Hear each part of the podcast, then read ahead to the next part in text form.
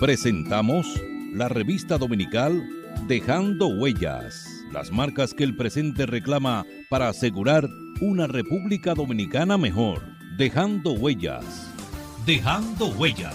Muy buenas tardes, apreciados oyentes de su programa La revista dominical Dejando Huellas. Recuerde que nos puede sintonizar a través del internet www.dejandohuellasfm.net y por las redes sociales en Twitter arroba Dejando Huellas R, en Facebook Dejando Huellas y en Instagram Dejando Huellas Radio.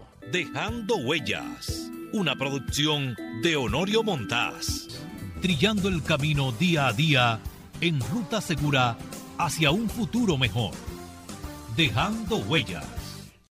Saludos amigos oyentes de su programa Revista Dominical Dejando Huellas. Hoy tengo la grata presencia virtual de el amigo Juan de la Cruz.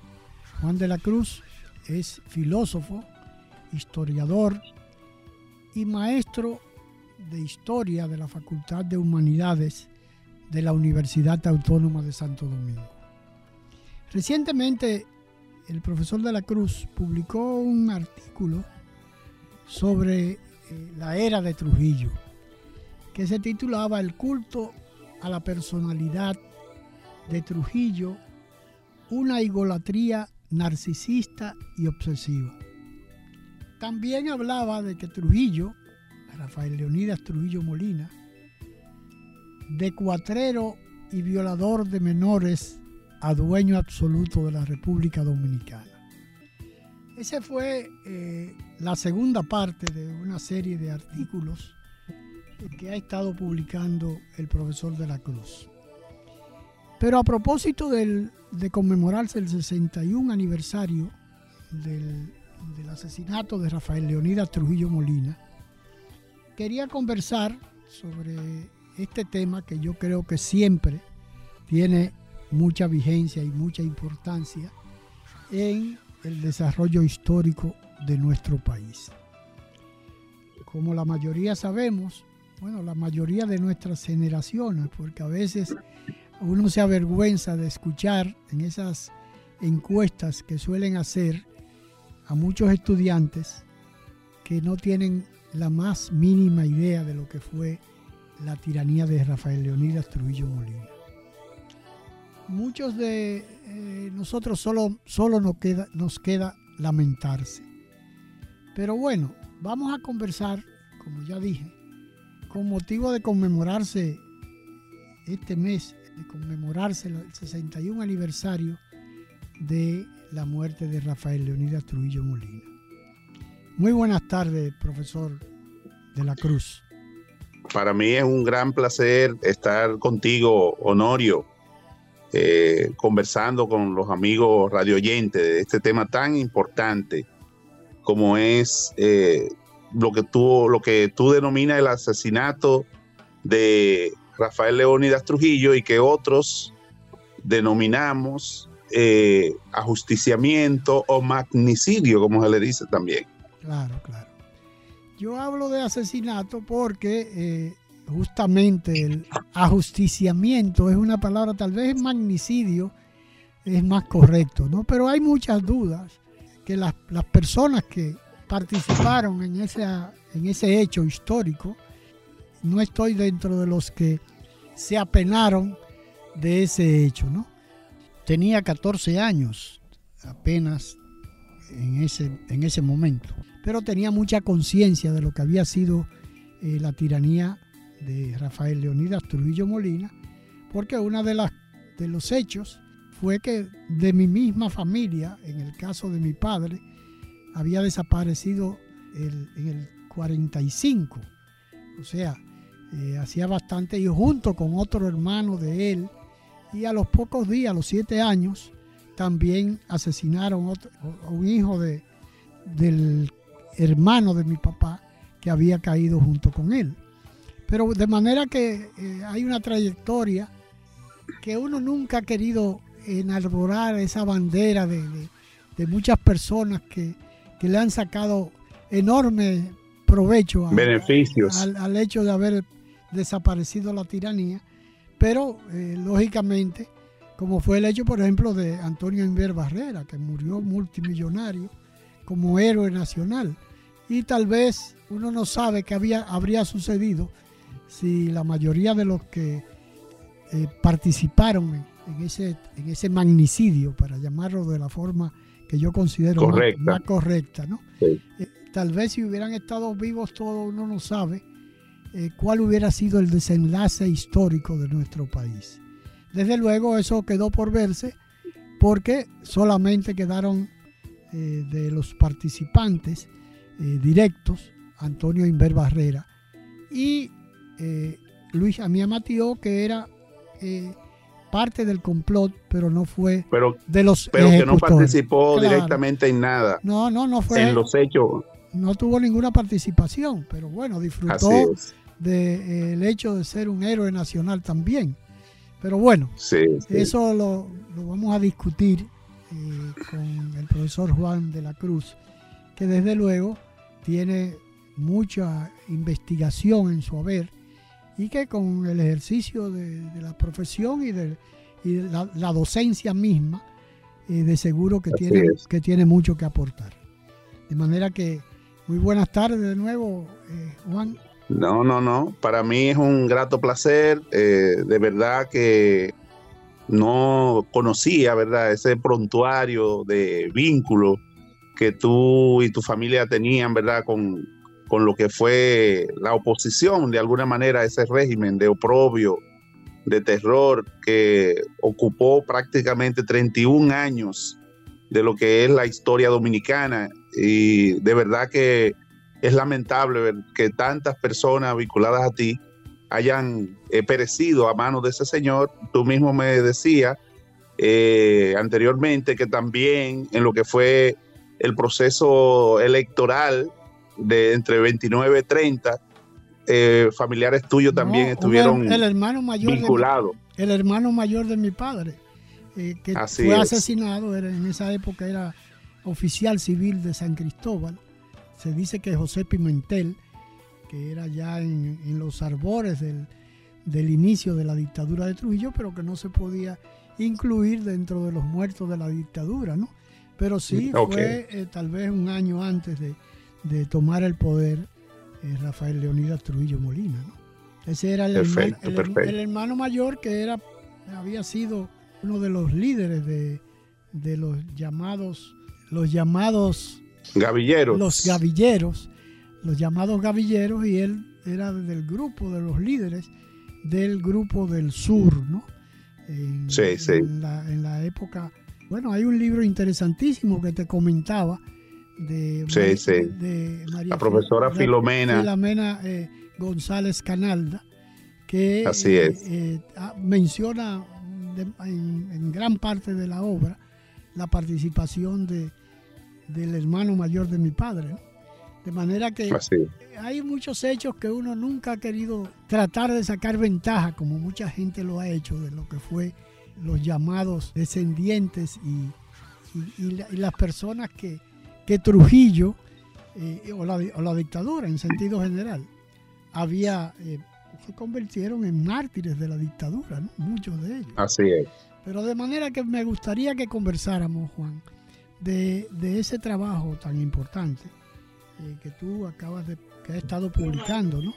Sobre, a partir del huracán San Eh, sin duda alguna, ese hecho fue el hecho que marcó eh, prácticamente la consolidación de la dictadura. Eh, Trujillo incluso lo toma el ciclón de San Zenón como un elemento que le permitió a él un antes y un después. Si bien es cierto que apenas lo que habían pasado eran algunos meses cuando vino el huracán, eh, septiembre, 3 de septiembre, entra el huracán por la ciudad de Santo Domingo y destruye la ciudad, él aprovecha ese hecho para convertirse en el héroe de, vamos a decir, de la ciudad y al mismo tiempo lo aprovecha para decretar un estado de emergencia que aprovecharía también para extenderlo a todo el territorio de la República, porque si fue solamente la ciudad de Santo Domingo, no había razón para extenderlo a toda a todo, el, país,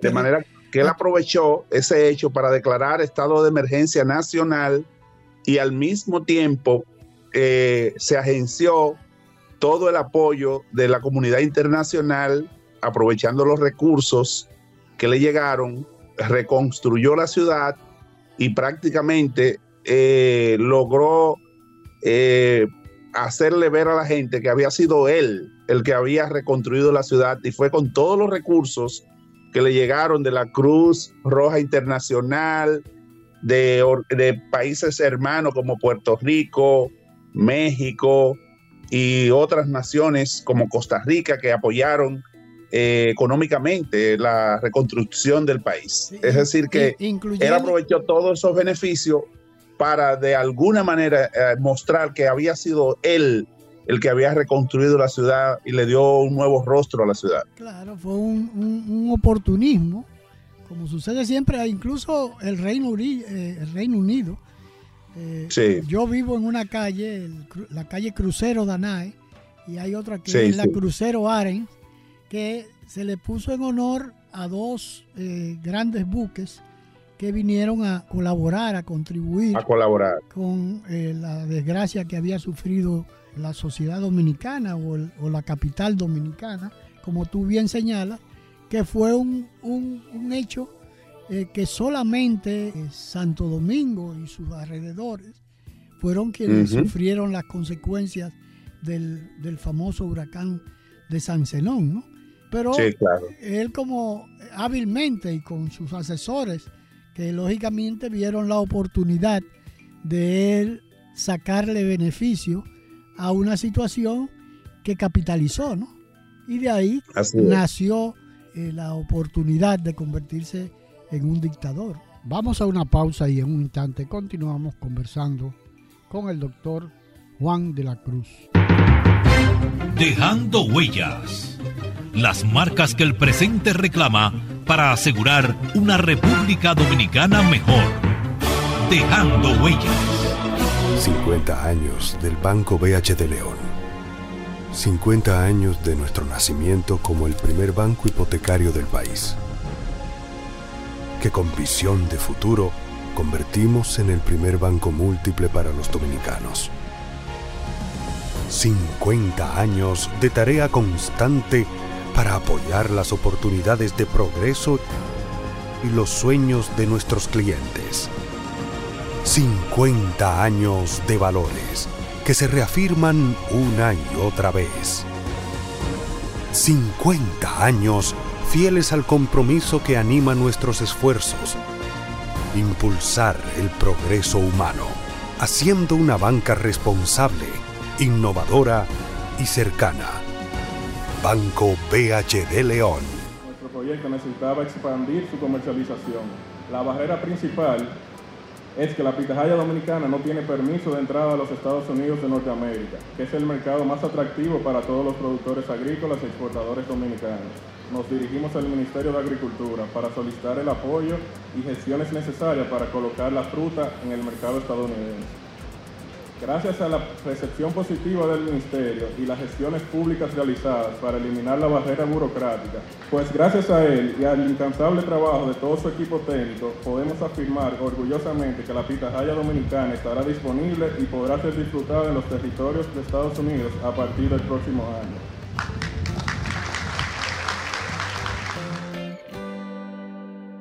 Presidencia de la República Dominicana. Dejando huellas las marcas que el presente reclama para asegurar una República Dominicana mejor. Dejando huellas. Continuamos conversando con el historiador doctor Juan de la Cruz. Eh, y efectivamente todo eso lo utilizó y al mismo tiempo lo utilizó a nivel internacional para prorrogar el pago de la deuda que le fue muy beneficioso a él eh, pedir una moratoria.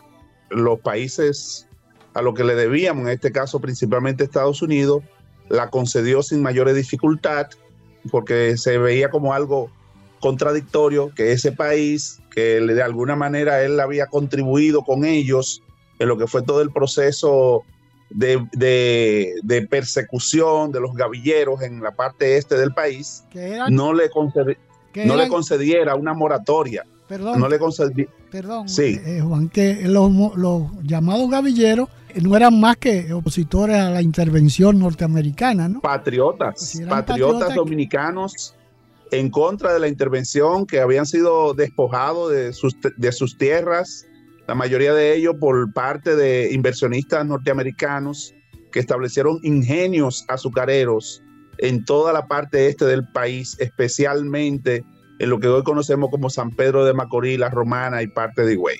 Igualmente. Y, el Ceibo también, en la zona del Ceibo. Igualmente en, la zona de San Juan, de la Maguana, recordemos a Papaliborio, ¿no? Que, era parte de la oposición a la intervención norteamericana, que son de las cosas que yo te escuchaba en una entrevista eh, a principios de años, que hablábamos, hablabas de la importancia que hay de que los estudiantes dominicanos tengan una idea eh, más acabada, no solamente de la independencia nacional y, y sus consecuencias, sino además de la historia contemporánea, que es por ejemplo el caso de la intervención del 16, que fue puramente una intervención por cuestiones económicas, ¿no? Para eh, eh, eh, obligar al país. Sin embargo, como tú mencionabas hace un momento, con el ciclón de San Zenón, la deuda que tenía el Estado dominicano con países como Estados Unidos. Por lo menos una moratoria, no fue que la condonó, pero una moratoria, claro, una prórroga que le permitió a Trujillo con esa moratoria, eh, reconstruir el país en lo fundamental, eh, no tener que pagar a los Estados Unidos por el, eh, todo lo que tiene que ver con la aduana. Él asumió el control de la aduana por tal razón y eso le permitió a él obtener grandes beneficios a pesar de la famosa crisis internacional en que se había metido el sistema capitalista, que es la denominada eh, crisis del 29, que fue una crisis de sobreproducción. Y entonces los Estados Unidos, que también estaba en una situación muy difícil económicamente, se vio obligada a eh, hacer esa moratoria y eso lo aprovechó Trujillo muy bien para él poder eh, sacar al país de una situación, diríamos, muy complicada en la que él heredó el poder, porque todavía los efectos de esa crisis del 29 en nuestro país se sentían, porque nuestro, nuestro país no estaba exportando en grandes proporciones eh, productos como el café, el cacao, la caña de azúcar, debido a que no se estaba, no estaban comprando en el mercado internacional producto de esa crisis. Entonces a él le permitió eh, manejar esa situación y entonces tomar una serie de decisiones de priorizar el mercado interno.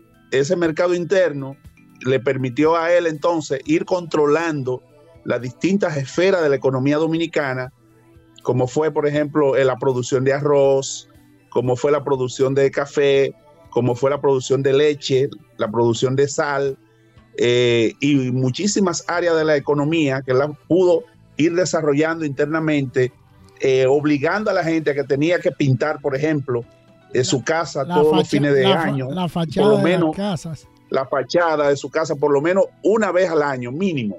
Eh, todo el mundo tenía que comprar, en este caso, calzado fabricado por la FADOC, que era una fábrica en la que él era el principal dueño. Eh, Pidoca, por ejemplo, la, fábrica de era la única, la única compañía. Era la única, exacto. Y eh, todo el mundo tenía obligatoriamente que pintar por lo menos a final de año. Todas esas situaciones, la, la producción de sal, él también la controla y no permite que se explote otra sal que no fuese la de la sal de, la mina que tenía en Barahona. Es decir, todo eso son elementos que se van acumulando y le van permitiendo a Trujillo ir creando un monopolio económico que definitivamente al cabo de varios años ya se convertiría en uno de los hombres más ricos de la región del Caribe y de América Latina.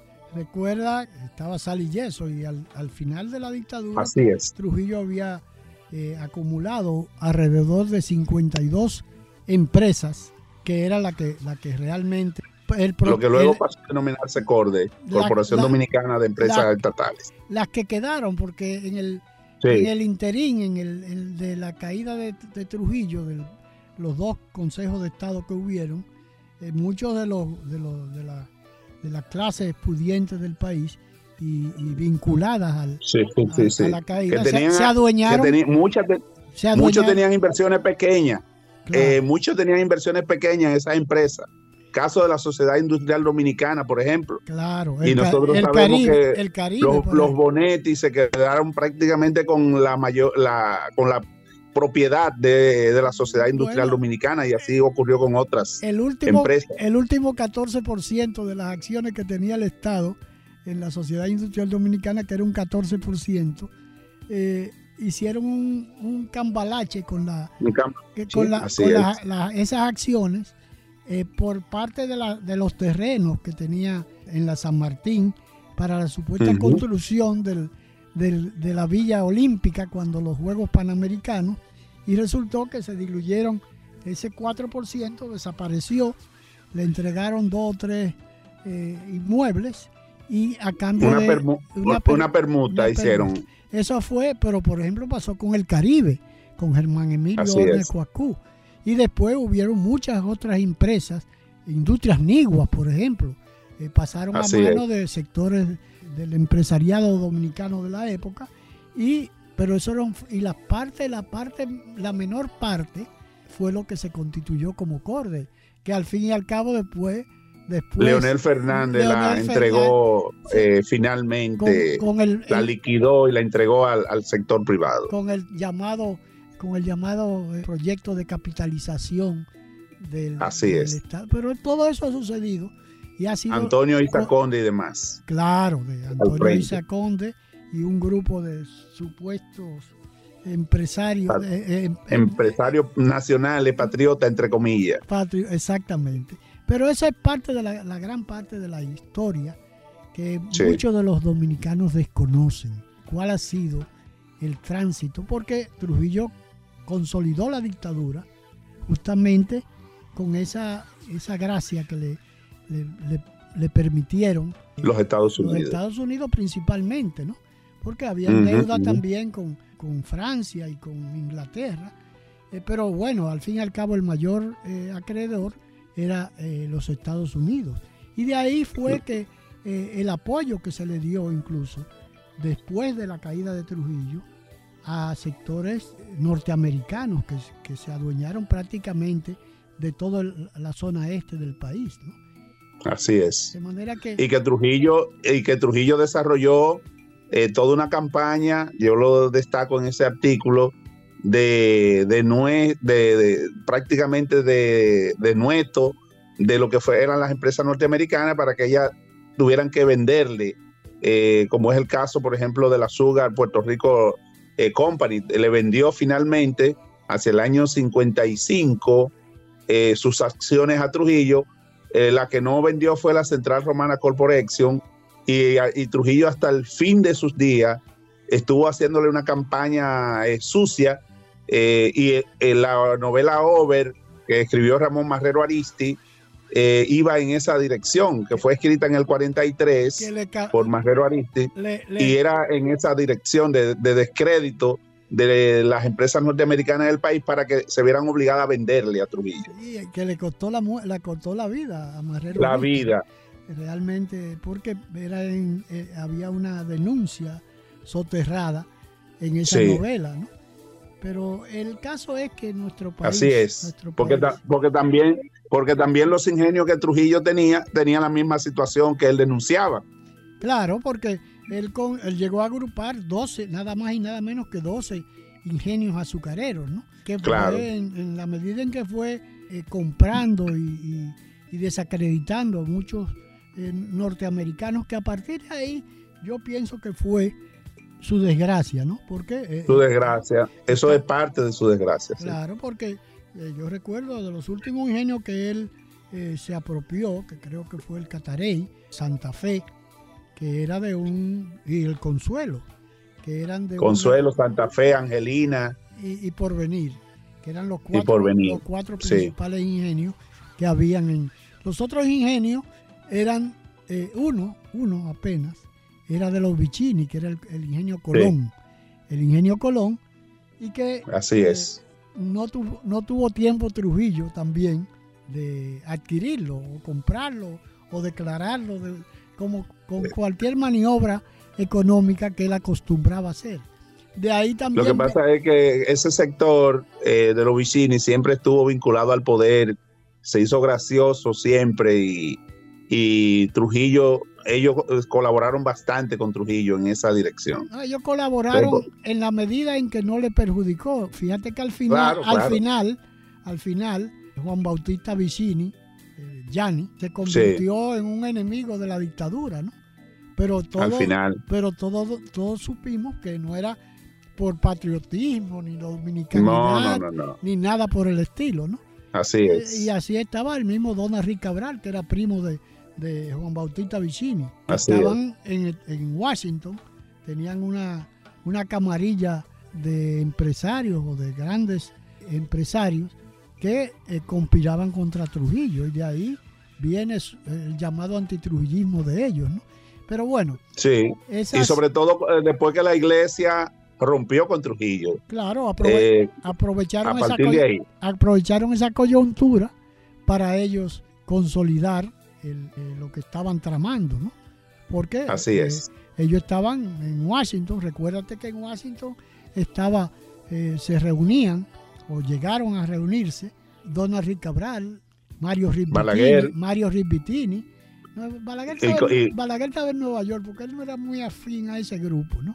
Pero, él- Pero finalmente se vinculó con ellos. Tú, Bueno. como tú sabrás, él sabía que eran grupos económicos con mucho poder y de alguna manera luego lo, lo captó e incluso el caso de Donald Rick Cabral fue ministro de Relaciones No. Exteriores de Balaguer y, y Guido de Alexandro, que, que y Guido de Alexandro Guido- también. Guido de Alexandro, Mario Rivitini, Alfonso Moreno, eh, Alfonso Moreno Martínez, que fue embajador en el Vaticano durante todo el tiempo que duró vivo, como consecuencia de los 12 años de Balaguer, ¿no?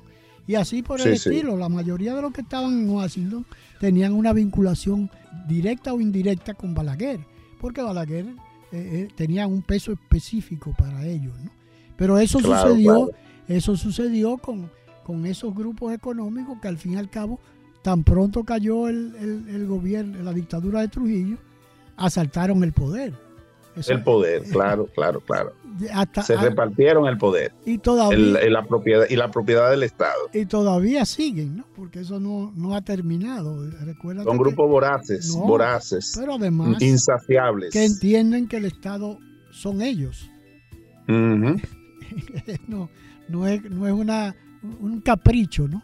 Es una convicción de que ellos representan el Estado. Los otros son... Yo, por ejemplo, En un artículo que yo eh, eh, trabajé, que publiqué hace un tiempo, yo ahí eh, ha- hago toda la relación del vínculo de los Vicini con Lilis, de cómo ellos, de ser personas prácticamente vinieron sin nada de Italia, se vincularon a Trujillo y cómo fueron progresivamente haciéndose grandes propietarios del país en función de las permutaciones que, que hicieron de deuda con, Lilis y, y prácticamente de Lili es que viene esa gran fortuna que ellos han atesorado Recu- en la República Dominicana. Recuerda que, el- que ellos eran prestamistas o, o era eh, eh, Le prestaban a, a- a Lilis, A Lilis. al presidente. sin, sin ninguna constancia, que esa era una característica de la forma que ellos eran eh, los prestamistas del Estado, ¿no?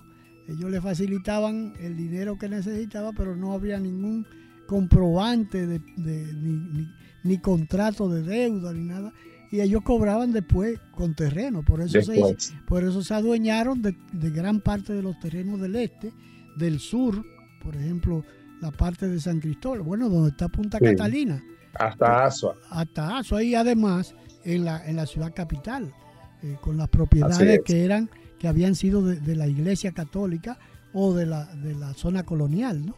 Todo eso pasó. y, la, y todos los barrios de la parte norte, ellos eh, se apropiaron No, lo que es eh, lo que desde Guachupita hasta la hasta la zona de- del Mercado Nuevo, el Cristo Rey, eh, todos esos barrios, ellos se apropiaron de, de- de los mismos y prácticamente fue Trujillo que en el 56 declaró de utilidad pública todos esos barrios para él iniciar la construcción de algunos de, los barrios. Por ejemplo, del ensanche Luperón, que el ensanche Faría o el ensanche Luperón. El ensanche Payat, el barrio Mejoramiento. y demás, eh, Villa María, eh, eh, María Auxiliadora, así el barrio Mejoramiento Social.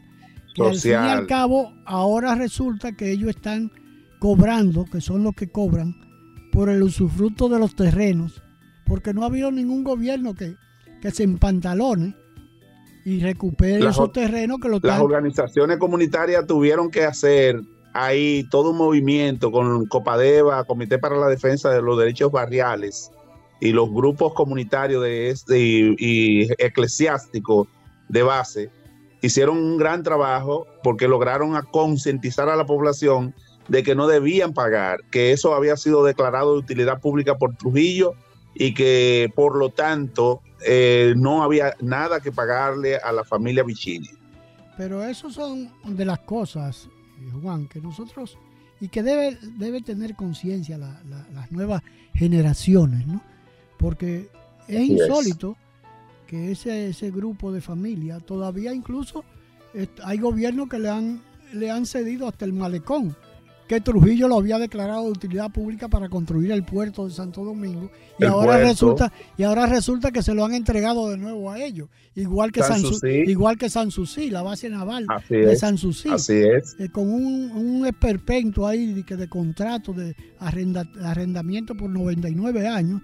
Pero todos sabemos lo, que son las consecuencias de esos de esos acuerdos con los Vicini principalmente y con los sectores de poder de este país no esa, esa situación que ha sucedido con el muelle de Santo Domingo, que ellos han vuelto a adueñarse de él, que Trujillo lo ha, eh, todo lo que es la franja costera del malecón, que después en el 68, en el 67, eh, Balaguer lo declaró como el parque litoral sur de Santo Domingo, que comprende la franja desde la Manresa, desde Manresa desde la desembocadura del río eh, Jaina hasta la Caleta.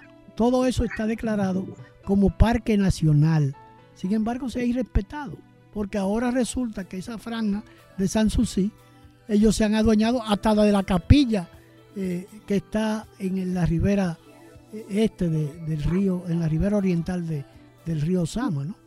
de todo, incluyendo de, de, lo que es el salón de actos, lo que es el club de oficiales, de todo. Prácticamente fue entregado en permuta, pero eh, no se ven los terrenos, no se ven las construcciones que ellos quedaron de hacer. es decir, eh, se han burlado del pueblo dominicano y, en eso y en eso eh, tiene mucho que ver o tuvo mucho que ver el expresidente Leonel Fernández. No, eso te iba a decir. el precursor en esa famosa permuta que de verdad el país ha sido, eh, eh, vamos a decir, que engañado en su buena fe. Porque eso fue como consecuencia de un préstamo que se esfumó, donde estaba metido el, actual eh, senador por San Juan de la Maguana, en la, en, la, construcción de las edificaciones que se estaban haciendo en la, tanto en la Universidad Autónoma de Santo Domingo como en la ciudad de la salud, por allá en la, la, La Charle de Golf. La de la Charle de Golf, que eh, está el, hospital, el hospital Ney Arias Lora. Arias Lora y un, es un complejo que al fin y al cabo, no sé si recuerda y los oyentes recordarán, un famoso préstamo de la Sunlan, que fue la justificación que tuvo Leonel Fernández Reina para regalarle los terrenos del muelle de Santo Domingo y de la zona de, de Sanssouci, a los Vicini, porque supuestamente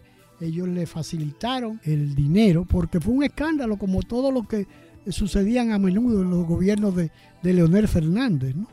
Esa es la situación que muchas de las personas ignoran y hemos caído en esta conversación porque al fin y al cabo lo que era el, el muelle de Santo Domingo que lo, construyó Félix Benítez Rechac. Y, la, y, toda la franja del malecón que lo construyó el ingeniero Ramón Báez López Pérez. Todo eso fue por declarado de utilidad pública por Trujillo y gran parte de esos terrenos eran parte de lo que se habían cobrado de manera arrogante los bichinis de los préstamos que le hacían a Ulises ¿no?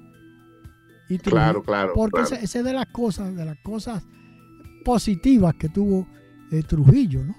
Eh, sí, sí, que por lo menos a los sectores de poder, aunque fuese para él eh, pasar a administrarlo, lo puso en jaque. esos sectores de poder que habían, que eran y siguen siendo insaciables, que han tenido presencia en todos los gobiernos, desde finales del siglo XIX hasta el presente. y eso es algo que de verdad el pueblo dominicano tiene que despertar. No puede seguir siendo así, no puede seguir una o dos o tres o, veinte familias apropiarse de la República Dominicana, del mismo modo que Trujillo y su gente se apropió durante 31 años de la República Dominicana, nosotros tenemos ya que ponerle un alto al hecho de que 20 familias y dentro de esas 20, dos o tres prácticamente secuestren el país y lo pongan a sus pies.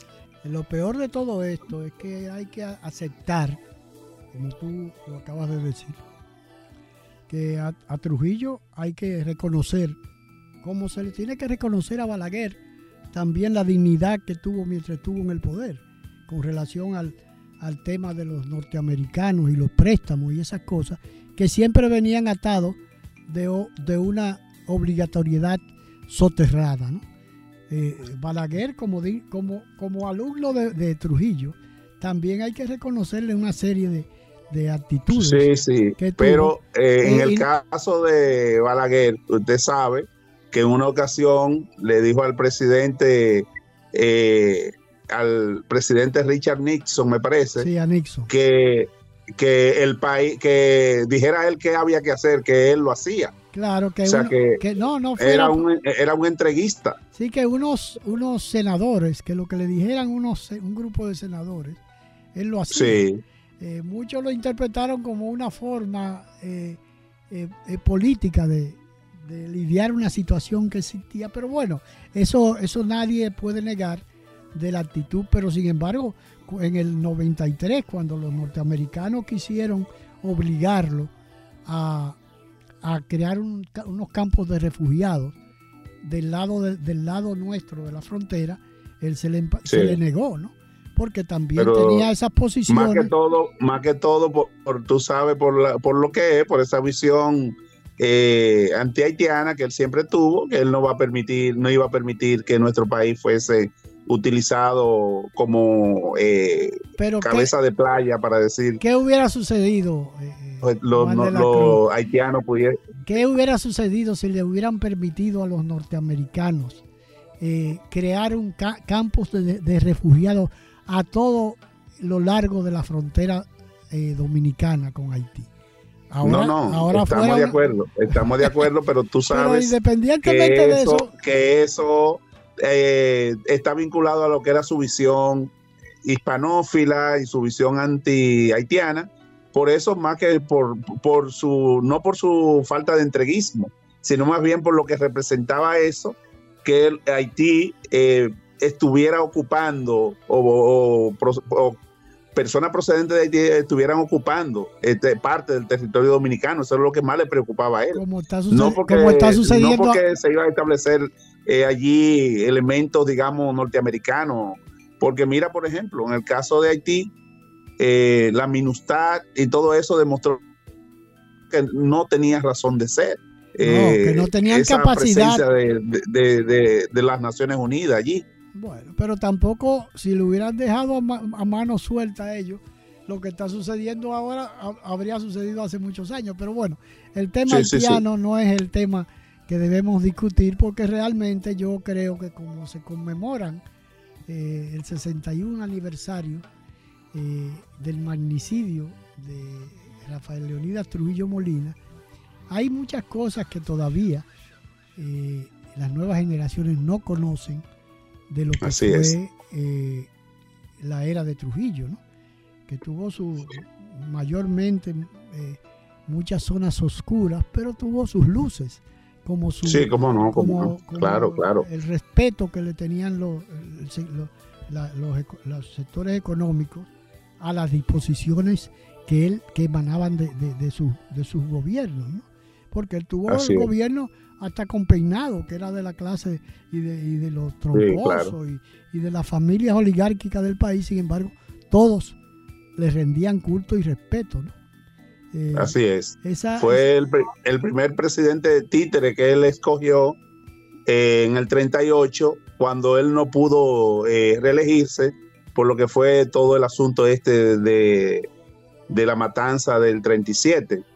se le, la comunidad internacional prácticamente lo combinó a que no podía presentarse como presidente debido a esa situación y entonces elige a, Jacinto Bienvenido Peinado como presidente eh, títere, vamos a decir, junto a Manuel, de, Manuel de Jesús Troncoso de la Concha, y moriría dos años después, eh, Jacinto Bienvenido Peinado, y entonces Manuel de Jesús eh, Troncoso de la Concha terminaría ese periodo. Nombró presidente como lo era el hermano, ¿no? A su hermano, a su hermano, durante dos periodos consecutivos. Y a Balaguer eh, finalmente, ¿no? Y Balaguer ya en, la última, el último tramo del periodo de negro, eh, a, propósito de lo que fue el, el, intento de asesinato de Rómulo Betancourt en junio del el 24 de junio del año 1960, pues entonces se ve combinado por parte de, de, la OEA de, eh, de poner, de pedirle a su hermano que renunciara y entonces eh, designar a Balaguer, que era el vicepresidente en ese momento. Que apenas duró un año y algo como presidente durante la dictadura de Trujillo, ¿no? Y ahí más adelante, pues, eh, todo eso fue los gobiernos que tuvimos hasta el, hasta, el, hasta el 27 de febrero de 1963, que fue el gobierno de Juan Bosch, que fue el único gobierno electo eh, por elecciones eh, libérrimas, ¿no? Del pueblo. y, pero tuvimos dos consejos de Estado, tuvimos eh, intentos de golpe de Estado, tuvimos a Rodríguez Chavarría y una serie de movimientos militares que a partir de ahí hemos visto la consecuencia de lo que fue la apetencia del poder de los militares. Lo vimos en el golpe de Estado del 25 de septiembre del 63 pero también lo vimos eh, durante la Revolución de Abril y después lo vimos durante, durante los 12 años de Balaguer. Y todavía se dice que los militares viven disfrutando de una serie de privilegios que son como consecuencia de, de una herencia, de una herencia que heredaron después de la caída de Trujillo, porque ellos entendían que el pastel era de ellos, ¿no? Así es. Sin duda alguna que eh, a, partir específicamente de don Antonio Guzmán Fernández, se le ponen ciertos límites eh, que eran, no había límites en el régimen de los 12 años. Esos grupos de poder, el propio Balaguer lo manejaba a su antojo, esos grupos militares, eh, para que se pelearan entre ellos y él ser como el salvador de, la situación. Pero, a partir de Guzmán, esta situación un, eh, un, poco se limita porque el poder civil, esa, Guzmán hizo valer que el poder civil estuviese por encima del poder militar. En, lo intentó por lo menos. No, pero además de eso, ese hecho de, de que hubiera tanta preeminencia de los grupos militares, que fue una hechura de los norteamericanos, ¿no? Del, del famoso MAC que estaba aquí, que era eh, un grupo consultivo, entre comillas, que era quien imponía a los jefes militares y policiales, ¿no?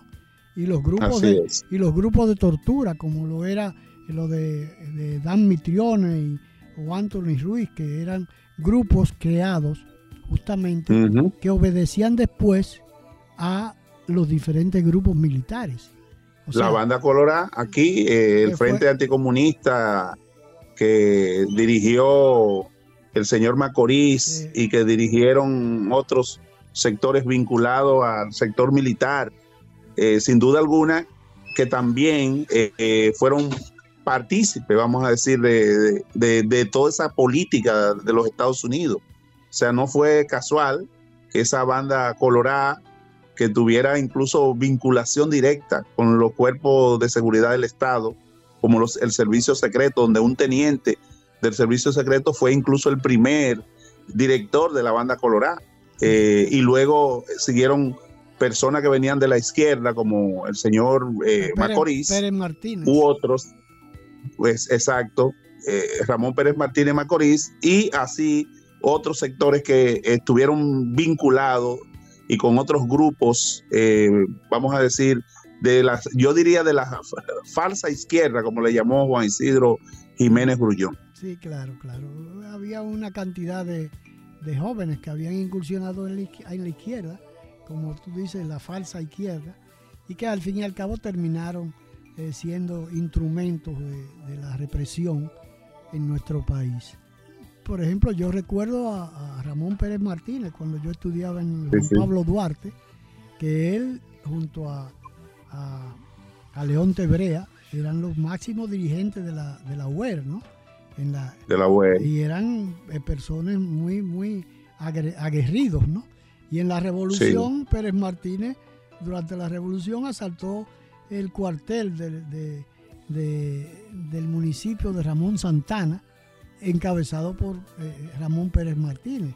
Lógicamente, tan pronto finalizó la, revolución, se adhirió a lo que eran los grupos de la embajada americana, ¿no? que eran los que manejaban toda esa estructura de, persecución y muerte que representaban, eh, eh, que, se, eh, que se comenzó con el exterminio de todas las personas que tuvieran alguna vinculación con lo que fue la Revolución de Abril y con la izquierda dominicana.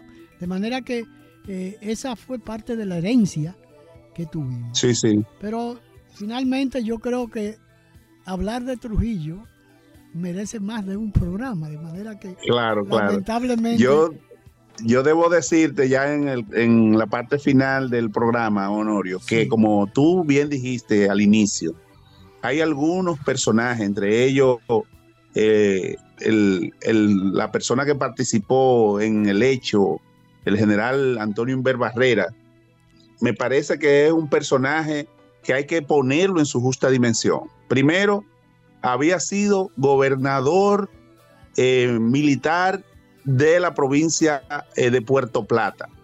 Justamente cuando estaban presos allí, Manolo Tavares Justo y eh, el esposo de, María Teresa.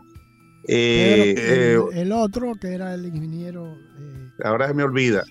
Pero bien, allí estaban, estaban presos por lo menos el esposo de Minerva y de María Teresa. Y el, esposo. no, era que fue dirigente político y murió no hace, no hace mucho. En ese sentido, lo que te quiero decir es que él era el gobernador militar, él tenía información de lo que se tramaba en contra de las hermanas Mirabal.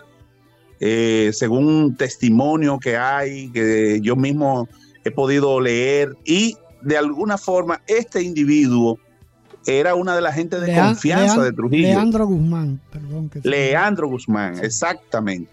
Leandro Guzmán y Manuel Tavares Justo estaban presos allí y le acompañó Patria, que su esposo estaba preso aquí en Santo Domingo.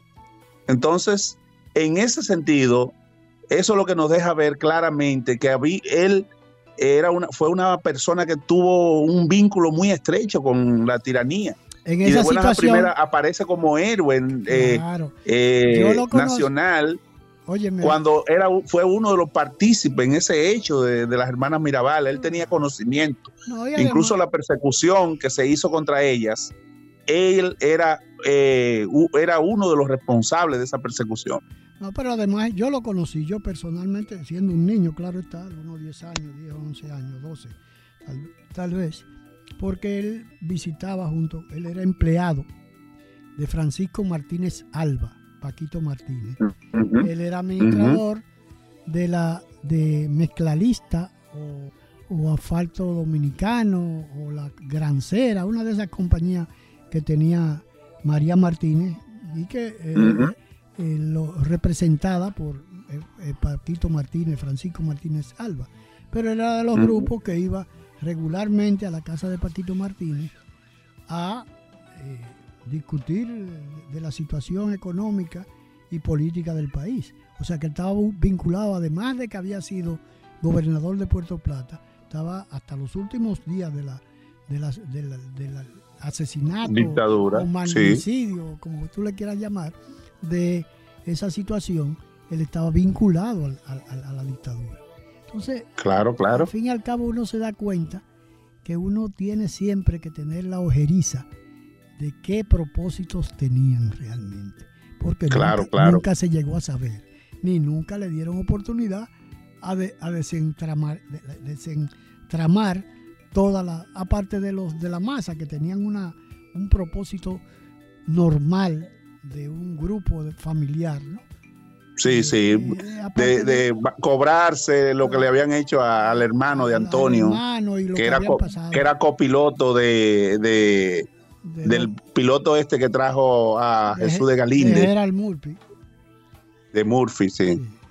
Eh, Murphy. Murphy, que es, le armaron un tramado, porque había un lío con, un hermano de, las de los, eh, ¿cómo se llama este? Que era Minerva Bernardino, que estaba en, Bernardino, Minerva Bernardino, que fue una de las que eh, representó al país en todo ese asunto de la, definición de, los derechos de la mujer y demás. Además, el hermano era un hombre de, de horca y, cuchillo en el este, ¿no? Así eh, es. Y el caso es que el hermano que murió en, en Inglaterra, que era homosexual, quisieron involucrar al, hermano de, De la masa y esa fue la consecuencia. Y de ahí, por suerte, que formaron parte de ese grupo que acabó con la dictadura. ¿no? De manera que nada, eh, Juan, tenemos mucho que hablar tú y yo, porque la verdad bueno, es que... pues siempre a tus órdenes, hermano Honorio. Eh, vamos a ver si el, el tío que no recordaba el nombre era el general Gilberto Montaz que era, ah, él era hermano mayor, de, tenía el título de general, ¿no? sí, sí, sí. De la Montenera, eh, que fue el primero que murió en, antes de la dictadura de, Trujillo. De manera que te agradezco mucho esta conversación y ojalá tengamos oportunidad de conversar más adelante, porque siempre el tema de Trujillo es un tema apasionante y apasionante. y que además los dominicanos deben conocer claro, claro, eh, para que nos demos cuenta de que fue un régimen en que prácticamente, por eso yo hablo de dueño de la República Dominicana, porque una persona que de las provincias que habían, casi 10 estaban vinculadas a él o a sus familiares, es una muestra clara de que era el dueño de la República Dominicana. Bueno, te decía, para concluir, que además de, Claudio Gilberto, que era el general Montaz, Gilberto Montaz, fue Gaudecio, Gaudecio Emilio, que era el otro que desapareció junto con mi papá, y Honorio César, que fueron los tres hermanos que durante la dictadura de Trujillo desaparecieron. De manera, de manera que nada, eso es una parte, eh, una, una gota más de todo lo que sucedió en la dictadura de Trujillo. De manera que muchísimas gracias, doctor Juan de la Cruz. Ojalá que podamos en otra oportunidad claro, seguir Siempre a tus órdenes, Honorio. siempre a tus órdenes. Mucho gusto. Buenas tardes. Un placer. Va, buenas tardes. Dominicano, despierta. Están haitianizando nuestro país. Despierta. Dejando huellas, trillando el camino día a día en ruta segura hacia un futuro mejor. Dejando huellas.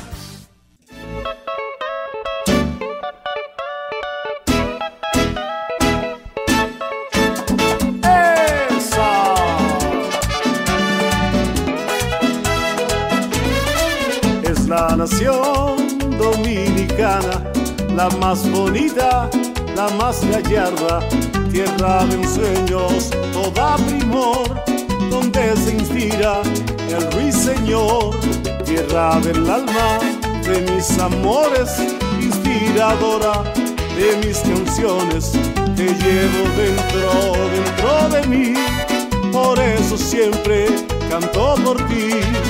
Cuidemos siempre nuestras montañas, que son las madres de nuestras aguas. Llevan pan a los bohíos. No aceptaremos en ninguna era imposiciones extranjeras y en nuestro escudo siempre dirá Dios, Padre y libertad. Dominicano, gracias a Duarte, un hombre libre pueden llamarme y requerir cuando ya muera. Cubran mi pecho la bandera. Será intente venir de fuera a mancillar nuestra bandera. Que tenga el mundo esto presente. Dominicano, seremos siempre.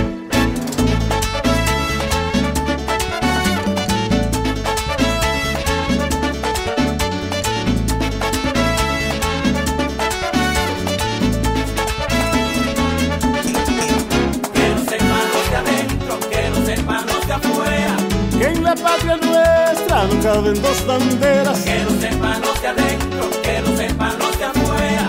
En la patria nuestra no caben dos banderas.